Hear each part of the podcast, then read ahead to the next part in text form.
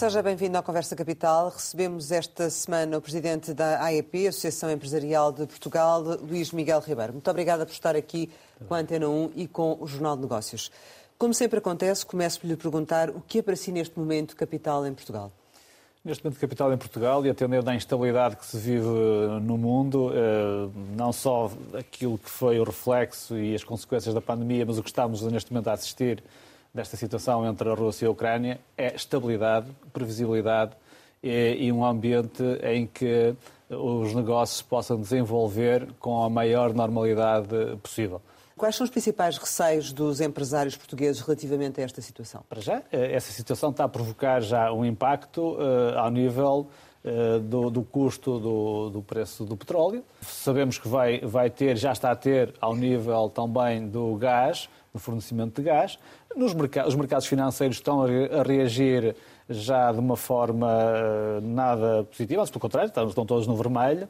Vai, vai eh, contribuir direta e indiretamente para um aumento do custo eh, dos produtos, vai mexer com aquilo que é o nosso principal mercado, que é a Europa, para onde nós mais exportamos e mais importamos, por isso diretamente diria que as consequências podem não ser muito fortes, mas indiretamente e pelas relações comerciais que temos com os principais países com quem nos relacionamos, vamos ter aqui consequências e que vão ser consequências que vão agravar aquilo que já neste momento estava a acontecer, por um lado com o custo dos combustíveis, por outro lado com os custos de energia, com o custo do gás, com o custo de todos estes materiais que são hoje absolutamente fundamentais para a nossa indústria e que com isso vão naturalmente eh, agravar-se. Mas as empresas estão já à procura de alternativas? Há alternativas? A relação bilateral, a relação económica bilateral entre Portugal e a Rússia, Portugal e a Ucrânia não é significativa, uh, embora tenha vindo nos últimos tempos a, a intensificar-se, a haver aqui mais alguns produtos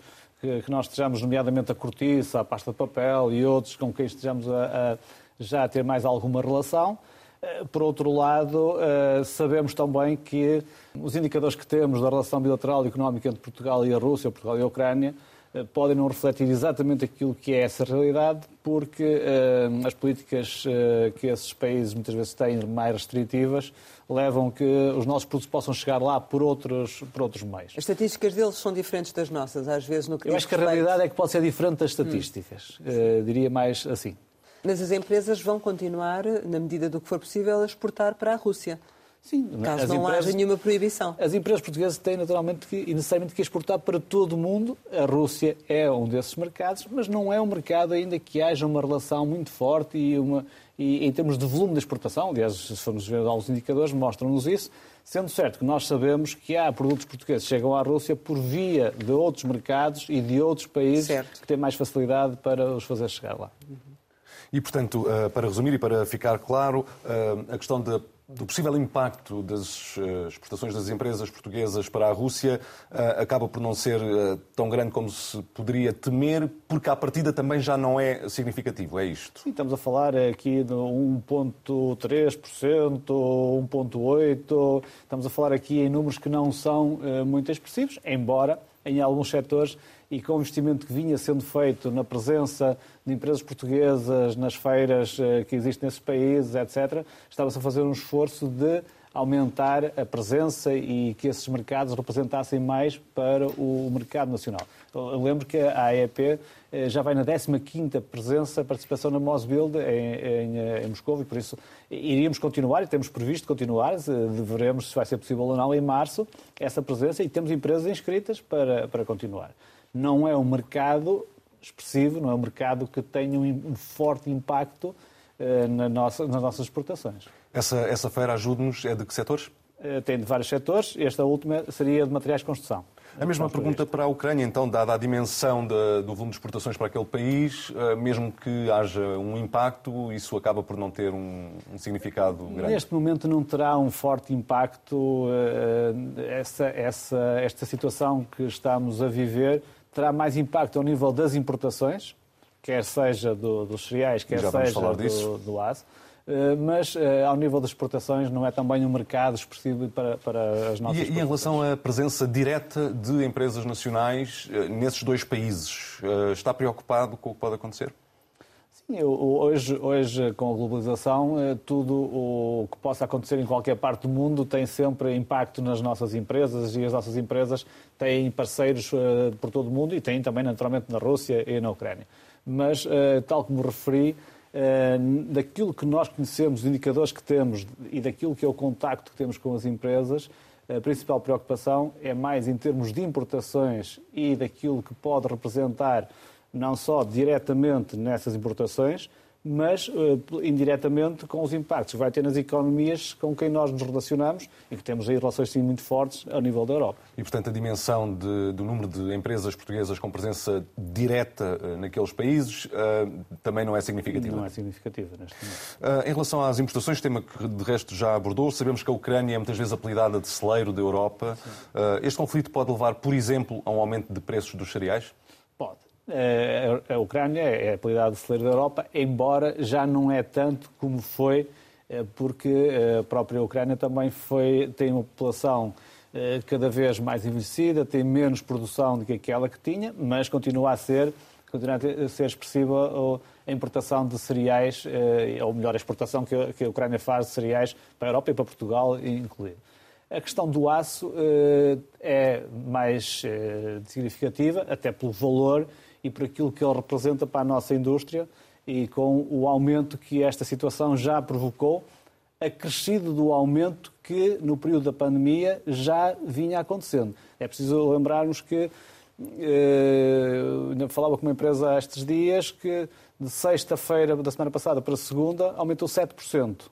Mas já tinha aumentado cerca de 30% antes. E por isso, isto são aumentos muito significativos aumentos que vão ter impacto no preço final dos produtos, porque as empresas não conseguem absorver isso, ou então vão desistir, ou vão suspender, ou vão anular contratos já feitos, porque é impossível acomodar isto, assumar aos custos de energia que aumentaram enormemente, assumar ao aumento que está a acontecer dos custos com a mão de obra, porque havendo escassez há aumento desses custos, com todo, todo este aumento. Temas que vamos abordar um pouco mais à frente. Uh, sendo que, uh, relativamente, uh, apesar das exportações não, não, serem expressivas para a Rússia, há setores que, que são mais, têm mais impacto do que outros. No caso do vinho, por exemplo. Sim. Já começaram a procurar mercados alternativos? O Brasil pode ser uma opção? Enfim, pode o ser Brasil opção. é uma excelente opção, sempre.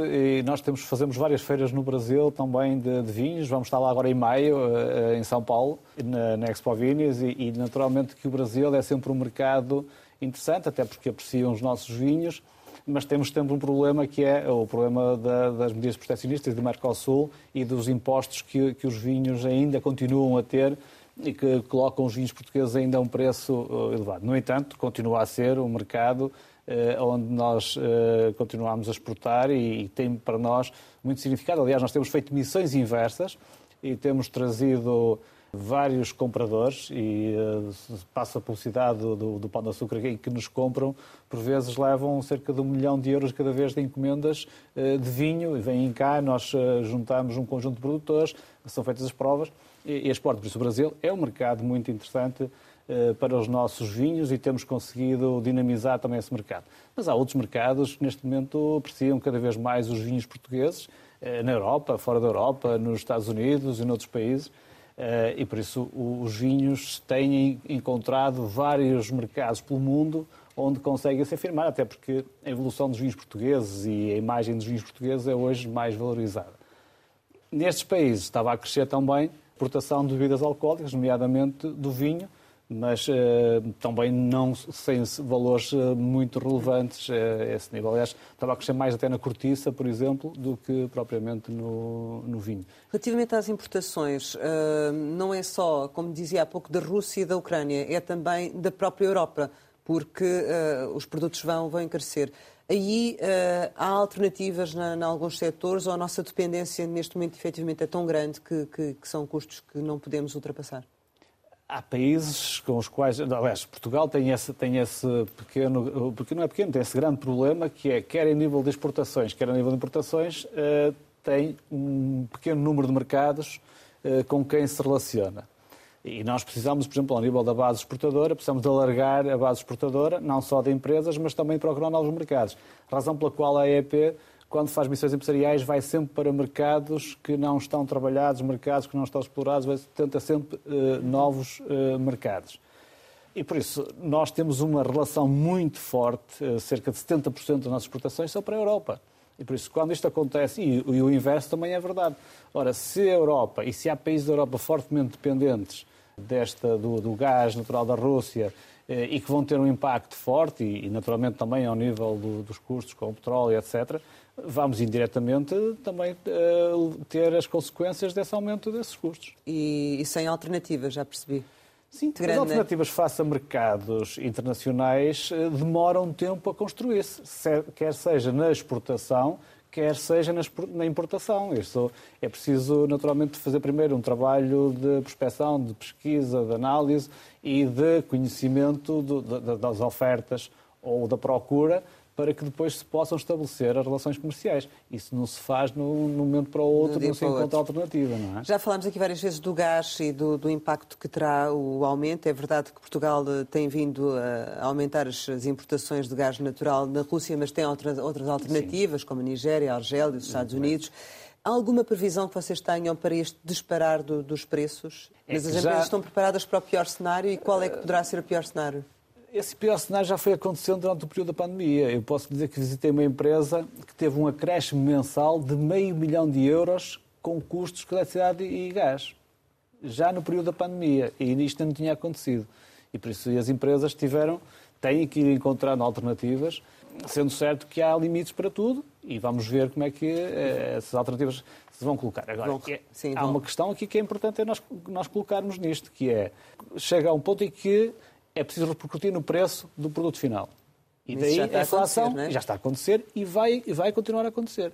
E isso nós devemos nos preocupar com essa consequência, porque essa leva-nos a outra que nós uh, conhecemos e, e, cujo impacto nós uh, tememos, que é a questão do impacto nas taxas de juros, porque a inflação está, veio para ficar, os custos com a logística, com os transportes, com as matérias-primas, etc., uh, eh, aumentaram muito e não, não se prevê que vão uh, voltar aos níveis pré-pandemia e, por isso, a inflação vai ficar. E vai ter consequências ao nível da taxa de juros. Num país endividado como nós estamos, com empresas com o endividamento que têm e, e, com o endividamento das famílias, naturalmente que esta consequência, ou estas consequências vão ser, podem ser muito... Isso eventualmente uh, poderá fazer o BCE repensar a lógica que tinha de, de, aumento das taxas de juros, porque era essa, enfim, a consequência mais tarde ou mais cedo que iria verificar-se. Do seu ponto de vista, o que é que deverá uh, acontecer? Uh, deverá o BCE atacar a inflação ou proteger o crescimento económico e o emprego e adiar a subida dessas taxas de juros? Pois, eu diria que essa é uma reflexão que eu acho que neste momento ninguém uh, consegue dar uma resposta, dizer qual é que vai ser a decisão do BCE. Há uma coisa que nós temos ouvido Christine Lagarde dizer que este ano não haveria aumento das taxas de juros. Veremos uh, se isso é uma verdade que se manterá até ao final do ano ou não, uh, porque a inflação está com um crescimento enorme e poderá, poderá, ter de, de, acontecer esse ajuste. Aliás, há países e há que já estão a fazê-lo. Os Estados Unidos está a fazer, a Inglaterra já, já o está a fazer, a Alemanha vai fazer e muitos outros países eh, certamente também irão fazer. E por isso, vamos ver até quando é que o BCE irá manter uh, as taxas de juros. Mas a vossa opção e a vossa posição será para a manutenção das taxas de juros? Ou não? Acho que neste momento, eh, esperamos que uh, neste momento e até ao final do ano, e que aquilo que a Cristina Lagarde disse, que se mantenha, porque se assim não for, uh, a situação agrava-se ainda mais e com a situação nós temos empresas eh, muito endividadas, temos famílias muito endividadas, temos o país com a dívida pública que tem e, naturalmente, se houver estas mexidas, vamos ter consequências uh, gravosas, naturalmente. Serão uh, custos na eventualidade de uma subida das taxas de juros, que depois uh, se refletem também nos créditos que são concedidos, serão custos que serão inevitavelmente atribuídos às empresas? Sim, estes custos refletem-se sobre todos. Agora, poderão é levar eh, a outras consequências sobre as empresas ou sobre a nossa economia, que é uh, os investimentos, ou os fundos de investimento que neste momento estão uh, fortemente a investir no imobiliário em Portugal, poderem começar a ter aqui outras opções e podermos começar a ter aqui outras consequências em termos de opções de investimento. E essas mexidas também têm que ser colocadas na equação, que é, não, é, não é uma consequência direta, mas é uma consequência que pode vir daí, porque havendo mexidas das taxas de juros e havendo mexidas nos mercados financeiros, havendo possibilidade de outras oportunidades de investimento, pode haver aqui opções diferentes daquelas que existem hoje. A minha, a minha pergunta é mais no sentido de perceber se estes custos que são uh, custos das empresas uh, também vão ser passados aos consumidores finais. Vão. O consumidor final será sempre quem irá pagar no fim, no fim até porque estes custos vêm, vêm, são custos que vêm a crescer a estes todos que temos estado a falar. Ora, é impossível uh, que eles não se reflitam, não se percutam no preço final dos produtos. E, e, isso pode ainda ser agravado agora com esta situação uh, de, do conflito? Esta situação do conflito são os custos da logística e do transporte, são os custos de matérias-primas, os custos já vinham de trás, o aumento nos combustíveis, tudo isto, uh, o, o, o, aumento e evolução natural dos custos com as remunerações que vai ter de acontecer, por isso, tudo isto vai levar a que o preço final vai ter que aumentar. Esta, esta questão que nos fala da dificuldade que as empresas estão a enfrentar isto necessariamente vai dificultar ou vai tornar mais lenta a recuperação económica. Qual é o ponto de situação neste momento, pós-pandemia? Relativamente a, a, Apesar dos números serem favoráveis, não é? Sim, os mas, números são favoráveis. Mas, mas parece temos... que não condizem com aquilo que nos diz, não é? Sim, mas o, o, a situação, e é preciso nós uh, olharmos para, para os últimos 20 anos e percebermos que nós, nos últimos 20 anos, tivemos um crescimento uh, que andou médio, metade daquilo que foi o crescimento médio da Europa. E não havia crise, não havia pandemia, não havia todos estes uh, constrangimentos.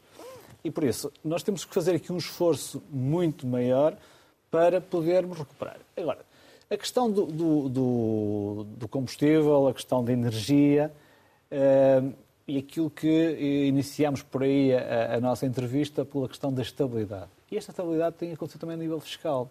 Esta estabilidade tem que acontecer também ao nível daquilo que podem ser as medidas que o governo deve ter para minimizar alguns destes impactos. a estabilidade fiscal tem, tem existido ou não? Tem existido, mas é, é mas é nivelada por cima. É? é? mas é nivelada por cima. Ela tem que existir, mas é nivelada mais por baixo. Então, nós, nós temos, eu, eu não serei tão radical para defender um choque fiscal, porque acho que o país neste momento não terá condições para um choque fiscal na mesma altura em que se prevê um aumento das taxas de juros e em que os encargos com a dívida eh, poderão aumentar. Agora, que precisamos de ser mais competitivos e precisamos de ter eh, uma política fiscal mais amiga do investimento e das empresas, isso não temos a menor dúvida. E por isso, enquanto nós não tivermos esta Está consciência... em concreto aqui? A descida do IRC? A descida do IRC é uma delas. A descida dos impostos sobre os combustíveis é outra. Cerca de 50% do custo dos combustíveis são impostos. Ora, se nós tivermos, se o Estado fizer aqui um esforço, a par das empresas, podemos tornar a situação menos, menos difícil para uh, as empresas. E, por outro lado, uh, temos que ter também uh, aqui algumas políticas, não só ao nível da, da, contratação e do, da, da política, das políticas de remuneração e do peso do Estado na nossa economia, todas estas questões têm que ser, uh, têm de ser naturalmente também uh, acauteladas, porque neste momento cerca de 40% do PIB vai para a despesa primária, a despesa corrente primária do Estado. Ora, hum. quando nós fazemos opções destas, não estamos a fazer opções em investir noutros, noutros setores ou em colocar mais dinheiro nas empresas e na economia privada. E aqui há uma questão que eu acho que é absolutamente fundamental eh, e que nós temos uma oportunidade de eh, minimizar isto e de potenciar aquilo que pode ser esta necessidade que o país tem de, de ter uma política de crescimento a sério, que é com os fundos que nós temos neste momento, quer do PRR, quer de Portugal 2030, quer o que falta executado de Portugal 2030. Já vamos eh, certamente pormenorizar isso mais, mas eu, eu queria era perceber em que ponto é que estamos da recuperação económica neste momento, eh, do seu ponto de vista? Neste momento vivemos uma situação, vivemos um momento que eh, nós estamos, há pouco tempo discutíamos eh, taxas de crescimento eh, para a nossa economia. Hum. Nós podemos estar muito rapidamente a discutir aqui um problema de recessão. Porque com o aumento uh, do preço do petróleo, com o aumento das matérias-primas não energéticas, com uh, o aumento, possivelmente, das taxas de juro, com, esta, com a inflação, nós podemos estar rapidamente aqui Se não formos capazes de uma boa utilização dos recursos que temos, em vez de estarmos a discutir crescimento, estamos a discutir aqui uma possível recessão no curto prazo. E, portanto, aí, eh, relativamente aos recursos, está claramente a pensar no PRR e nos quadros comunitários, é isso? Estou. Em investimento reprodutivo, que é aquilo que o país precisa. Agora, tenhamos consciência que o dinheiro só não chega. Nós, neste momento, foi, feito, foi, foi feita uma opção clara em investimento em infraestruturas, investimento público em infraestruturas. Neste momento, as nossas empresas estão com dificuldade em dar resposta àquilo que são uh, as obras, aquilo que são os concursos que têm para, para investimentos, infraestruturas e para as obras que têm para realizar. Com este acréscimo, com aquilo que é a nossa capacidade de resposta, não é possível, neste momento, nós corremos o risco de não executar o que, está, o que temos disponível no, no PRR.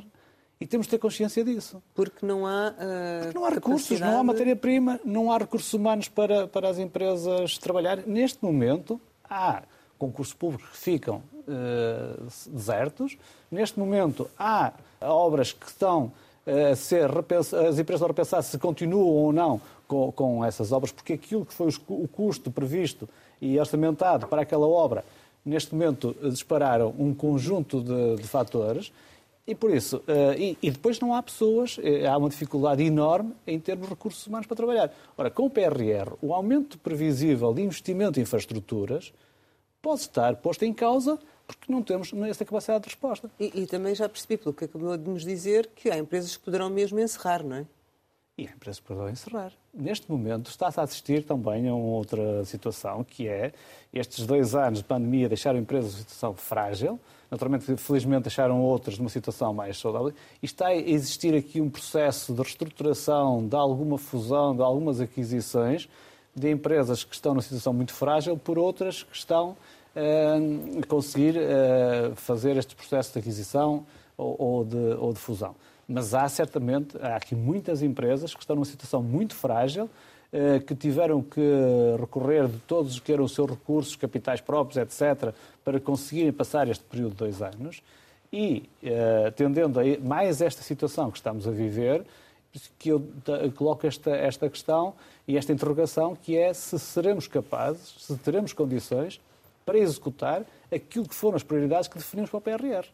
E não esquecendo que grande parte das prioridades e as principais foi investimentos em infraestruturas. E por isso, essa questão e essa preocupação nós temos, temos-la bem presente. Já mencionou a questão da falta de mão de obra, mas hum, para concluir esse tema, hum, qual é a dimensão real deste problema uh, neste momento no tecido empresarial português? É uh, dependendo muito dos setores de atividade, mas sobretudo setores da construção, de metalmecânica, setores ligados à carpintaria, peixarias, etc. Mas também no setor agrícola, também noutros, noutros setores. Na, na indústria, genericamente, há falta de recursos humanos. Há pouco tempo atrás discutia-se a questão dos recursos humanos qualificados. E deve-se continuar a discutir, porque quando falamos em transição digital, quando falamos em, em eh, mais, mais, incorporar mais tecnologia, em inovação, etc., isto só se pode fazer com pessoas mais qualificadas. Nós não podemos esquecer que na nossa indústria, eh, cerca de 50% das pessoas têm como habilitação máxima o ensino básico na indústria transformadora. Ora, quando queremos fazer este salto, quando queremos criar produtos com mais valor acrescentado, quando queremos fazer este processo de transição digital que temos de o fazer, quando queremos incorporar mais tecnologia, com esta falta de qualificação, fica muito mais complicado. Agora, neste momento é que a questão já nem se coloca só nas qualificações, coloca-se para além disto na falta de pessoas mesmo as não qualificadas para estes setores. E o que é que se pode fazer para resolver este problema? Desde já, termos uma política uh, de imigração que seja mais fácil e torne mais célere o processo de, das pessoas poderem estar no nosso país, legalizar o processo de entrada no, no nosso país. Há muitas empresas que querem ir buscar pessoas uh, a outros países para virem para cá trabalhar e estes processos demoram imenso tempo, são muito burocráticos, uh, criam enormes custos. Nós temos um mercado natural para trazer pessoas para Portugal. Temos os países da CPLP, com quem devíamos ter uma forte parceria onde deveríamos ter centros de formação localizados lá, com pessoas, uh, com, com pessoas nossas a fazerem formação nesses países, a fazer a parte prática cá nas nossas empresas. O turismo podermos... já está a fazer um bocadinho isso, não é? O turismo, Sim, exemplo. o turismo está a fazer um bocadinho isso e nós devíamos fazer isto para a indústria quase no seu todo. Porque, de facto, precisamos de investir fortemente nisto. E os países da CPLP é um mercado natural para trazermos pessoas para, para a nossa indústria. E como é que se uh, resolve a equação difícil entre ter uh, equilíbrio financeiro e pagar melhor? Porque imagina-se que, com salários médios mais altos, não haveria um problema tão grande de falta de uh, pessoal. Isso resolve-se resolvendo a questão fundamental que nós há muitos anos vamos dizendo e todos temos identificado no nosso país, que é a questão da produtividade. Enquanto nós não melhorarmos a produtividade das nossas empresas, que anda em média 67% da média da, da, da, União Europeia, eh, nós não podemos pagar melhores salários. Não é por decreto, não é por definirmos, não conseguimos pagar melhores salários. Por isso, temos de criar, e para isso acontecer, é preciso haver mais capacidade de qualificação, de formação e qualificação de recursos humanos e mais recursos para investimento. As empresas hoje que querem investir, que querem melhorar a sua capacidade produtiva, que querem comprar eh, equipamentos, chegam à banca e não têm resposta. A banca só, só, hoje só dá resposta às empresas muito sólidas e por isso a banca não está disposta a correr riscos. O Banco Fomento ainda não está a desempenhar aquilo que devia ser o papel, que era entre as empresas que precisam de, de, de financiamento. A banca que tem, neste momento, liquidez, alguns até em excesso. Eh, porque hoje liquidez em excesso também tem custo.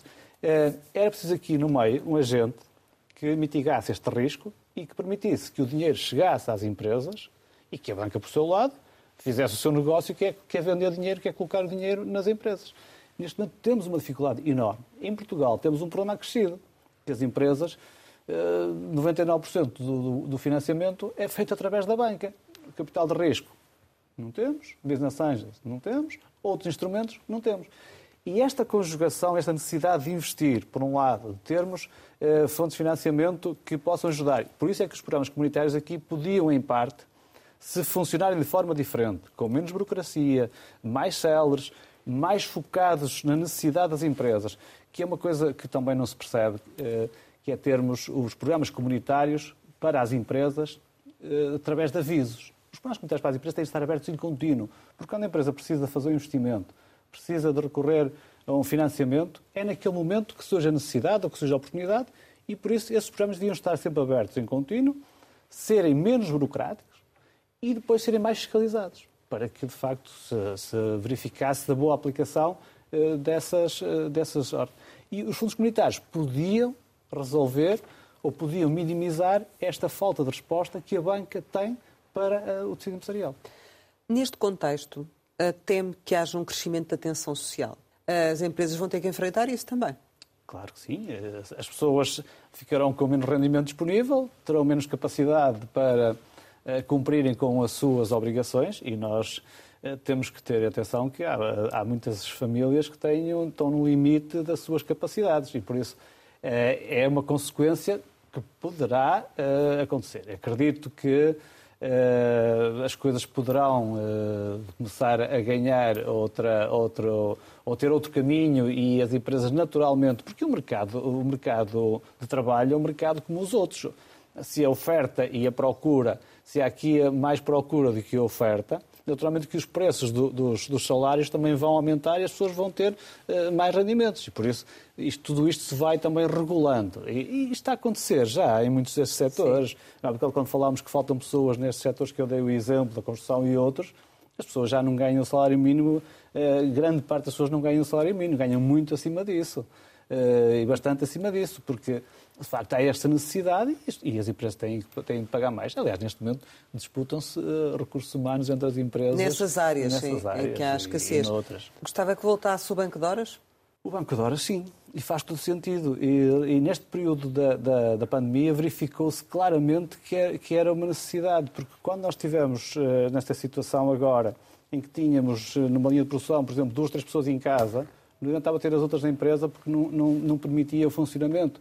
E se essas pessoas também tivessem ficado, eh, naturalmente que a empresa depois poderia recuperar eh, o tempo que essas pessoas não estiveram e podia, nesse momento em que precisa mais dessas horas de trabalho, eh, poder utilizá-las.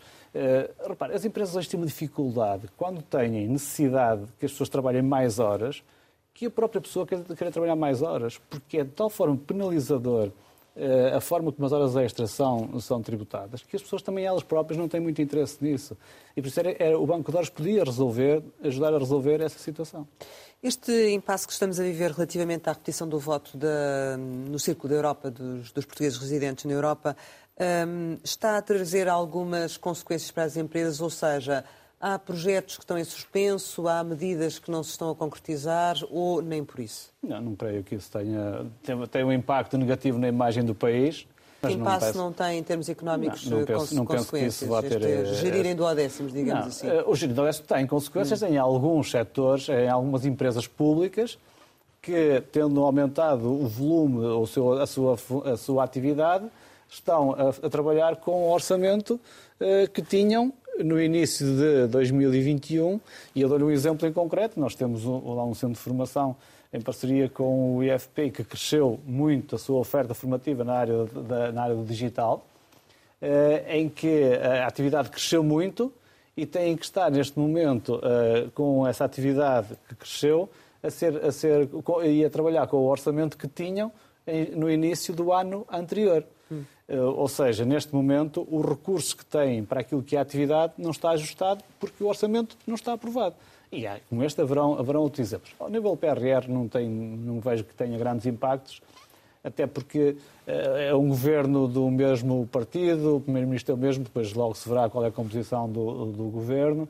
Eh, penso que no PRR essa questão não se coloca. E no 2030 não devia já estar mais adiantado? Devia, devia já, já, devia estar já mais adiantado. Aliás, não se percebe porque é que não está. Uh, e... O Governo optou por não fazer mais nada, não é? Só pois, apresentar. É, neste momento, nem o acordo de parceria sequer está uh, fechado.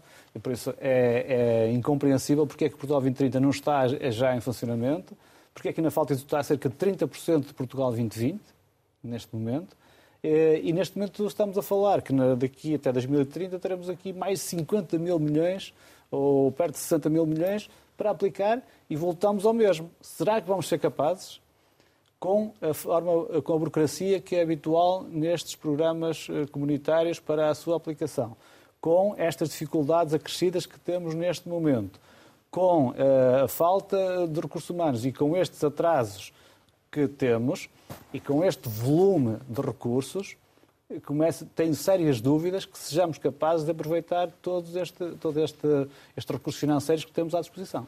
E isso aí acho que uh, deve ser, uh, deve ser uh, olhado com muita atenção e se não formos capazes, acho que quem, não, quem contribui para, isso, para que isso aconteça, ou para melhor, ou para não capacidade de utilização desses recursos financeiros, deve ser, eh, deve ser penalizado e deve ser bem, bem, eh, bem, bem penalizado, é a palavra, pronto, deve é ser governo, penalizado. É? é? o governo, naturalmente, que, que compete eh, colocar os recursos e as instituições e as estruturas para para a sua aplicação. Mas sente neste momento essa situação está parada, ou seja, que o Governo não está a fazer nada para desenvolver? Neste momento não conhecemos, ou há pouquíssimos programas para apoiar as empresas, para apoiar as instituições, do Portugal 2030 ainda não sabemos como é que vai ser a conclusão dos 30% que ainda faltam executar e nós temos aqui uma exceção que é o N mais 3, ou seja, temos mais 3 anos para além do período do programa. Do Portugal 2030 eh, não se sabe ainda quais vão ser eh, as prioridades, opções e quando é que vamos começar a ter avisos para fazer candidaturas. E do PRR também ainda não vimos eh, sua, os resultados da sua aplicação. O que é que uh, espera do novo orçamento uh, em termos de medidas para o tecido empresarial? Espero que, como já referi anteriormente, que seja um orçamento que se preocupe com o crescimento, ou seja, com eh, medidas eh, menos penalizadoras para a atividade empresarial, porque eh, nós temos, de facto, a questão, a questão da política fiscal que já falámos, temos, naturalmente, as questões da, da contratação e da, da, lei laboral que é preciso ser cada vez mais flexível, porque se não for, teremos sempre cada vez mais dificuldade em captar investimento e trazer outras empresas para, para o nosso país. E temos que ter um orçamento que pense na política social através do desenvolvimento económico. Ou seja, eh, o melhor apoio social que nós podemos dar às pessoas é elas terem emprego, terem um emprego digno, um emprego bem remunerado, e para isso teremos de ter empresas que tenham uma boa, um bom desempenho, que tenham condições para serem competitivas com empresas de outros países eh, e que os custos de contexto, uma burocracia, a justiça, a fiscalidade e todos esses que já, que já abordámos, para além das questões dos impostos sobre a energia, sobre os combustíveis, etc., sejam, que o Orçamento de Estado possa acomodar alguns destas, destas medidas que é um esforço naturalmente no presente, mas que será compensado num futuro próximo. Já falou aqui da questão específica do uh, eh, IRC, é um pedido antigo do tecido empresarial nacional, uh, uma redução da, taxa de IRC. Uh, o que lhe pergunto é se este período que vamos atravessar com os muitos milhões que vão chegar dos fundos europeus não constituiria uma oportunidade, como poucas, para de facto aliviar essa carga sobre as empresas? Eu penso que sim, e já, e já está, e está aprovado, e já em tempos, quando se diminuiu a taxa de IRC, a receita de IRC para o Estado não diminuiu.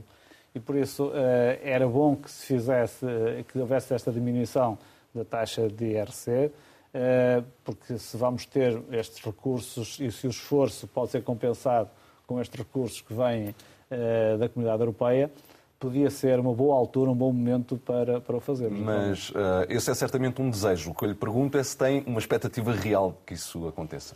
Uh, para ser muito verdadeiro, não tenho essa expectativa, mas tenho, mas tenho esse desejo e, e quero acreditar que uh, cada vez mais os políticos olhem para as empresas, de facto, com o respeito e com, com a, a aquilo que são as políticas que as empresas precisam para o desempenho da sua atividade uh, no nosso país. A verdade é que a proposta de orçamento que António Costa tinha para, para 2022 terá que ser necessariamente diferente por causa do próprio contexto que se vive atualmente. Em concreto, que medidas é que, do seu ponto de vista, o Governo deveria tomar para uh, ajudar as empresas no que diz respeito ao aumento do preço do, dos combustíveis, por exemplo, e da eletricidade?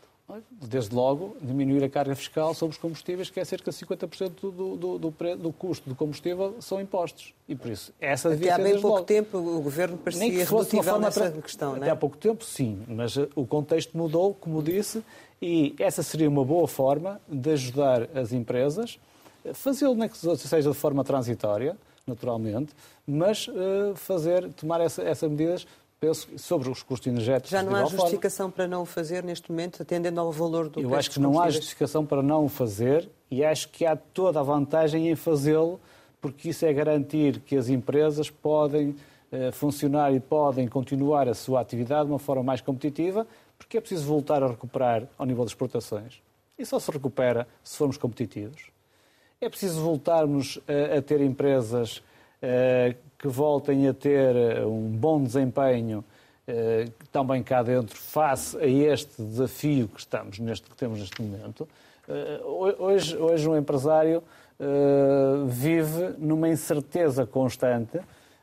Como é que hoje uma empresa pensa no investimento que vai fazer amanhã ou nas prioridades amanhã se nós somos, saímos, estamos a sair de uma situação de uma pandemia, depois vivemos aqui um período em que começou a, começamos a pensar todos na insegurança e naquilo que as consequências do ciberataque e de um momento para o outro já estamos a viver. Investimentos suspensos, com... certamente, nesta altura, não é? Claro que sim, sim, porque é preciso perceber o que é que vai acontecer. Agora, também depois temos um problema, é que se não investimos, eh, não, não, somos competitivos. Se não somos competitivos, não conseguimos exportar e não conseguimos eh, que as empresas consigam desempenhar a sua atividade. E em relação aos custos da eletricidade e do gás, há algo que possa ser feito também nesse aspecto ou não? É apostar nas energias alternativas, naturalmente. Bom, Neste momento, também para além também disso. Demora o seu tempo, não é? Fomos, demora o seu tempo. Estou a dizer em termos de eh, orçamento de Estado, que possam ser contempladas no orçamento do Estado. Em termos de orçamento de Estado, eu penso que aí também devíamos eh, olhar para a fatura energética e, mais uma vez, também olhar para aquilo que é a componente de impostos sobre a fatura energética e haver este esforço durante um determinado período de tempo. Hum. Um, referia há pouco a questão de como se olha para as empresas e para os empresários. Acha que essa forma de olhar, agora que o governo já não está dependente da chamada geringonça, pode ser diferente? Eu espero que sim. Eh, tenho essa esperança que, que a forma como olhem para as empresas, as medidas que sejam necessárias tomar para que uh, o contexto em que nossas empresas desenvolvem essa atividade seja mais uh, favorável, que não tenham constrangimento e que não tenham que ceder determinadas políticas laborais altamente prejudiciais para, para as nossas empresas e para a captação de investimento e que, por isso, possa haver aqui um olhar para as empresas, de facto, como agente principal da criação da riqueza no país e das melhores condições para as pessoas viverem cá. Então, é, existir uma maioria absoluta hum, é bom ou é um mal menor? Eu espero que seja bom. Uma maioria absoluta deve significar estabilidade. Estabilidade deve significar condições para que algumas políticas eh, estruturais, que seja ao nível de alguns investimentos que é necessário fazer, e a ferrovia, desde logo, é um desses investimentos que andamos há anos a discutir e que não conseguimos concretizar. Eh, que políticas estruturais ao nível da educação, ao nível da saúde, ao nível da justiça, etc., possam ser eh, tomadas. Quem é que gostava de ver na pasta da economia? Eh, nós tínhamos e temos uma boa relação com o, o, atual Ministro da Economia. Não quer dizer que estejamos sempre de acordo com aquilo e com as opções do, Ministério, do atual Ministro da Economia. esperemos ter uma pessoa que, que tenha peso no governo, eh, uma pessoa que tenha uma visão e um conhecimento daquilo que é o mundo empresarial, porque eh, tomar medidas ou tomar decisões sobre uma realidade que se desconhece normalmente não, não corre bem e por isso alguém que tenha esse bom senso e que tenha essa visão e que, que olhe para as empresas de facto como, eh, como agentes importantes para o desenvolvimento do, do país. E por isso, desde que a pessoa tenha bom senso, tenha peso político e, e tenha esta, esta opção, esta opinião uh, sobre as empresas. Uh, não temos opção sobre nenhum nome em concreto. Esperemos é que seja, de facto, uma pessoa que venha e continue a fazer um trabalho ao nível do Ministério da Economia. E nas finanças?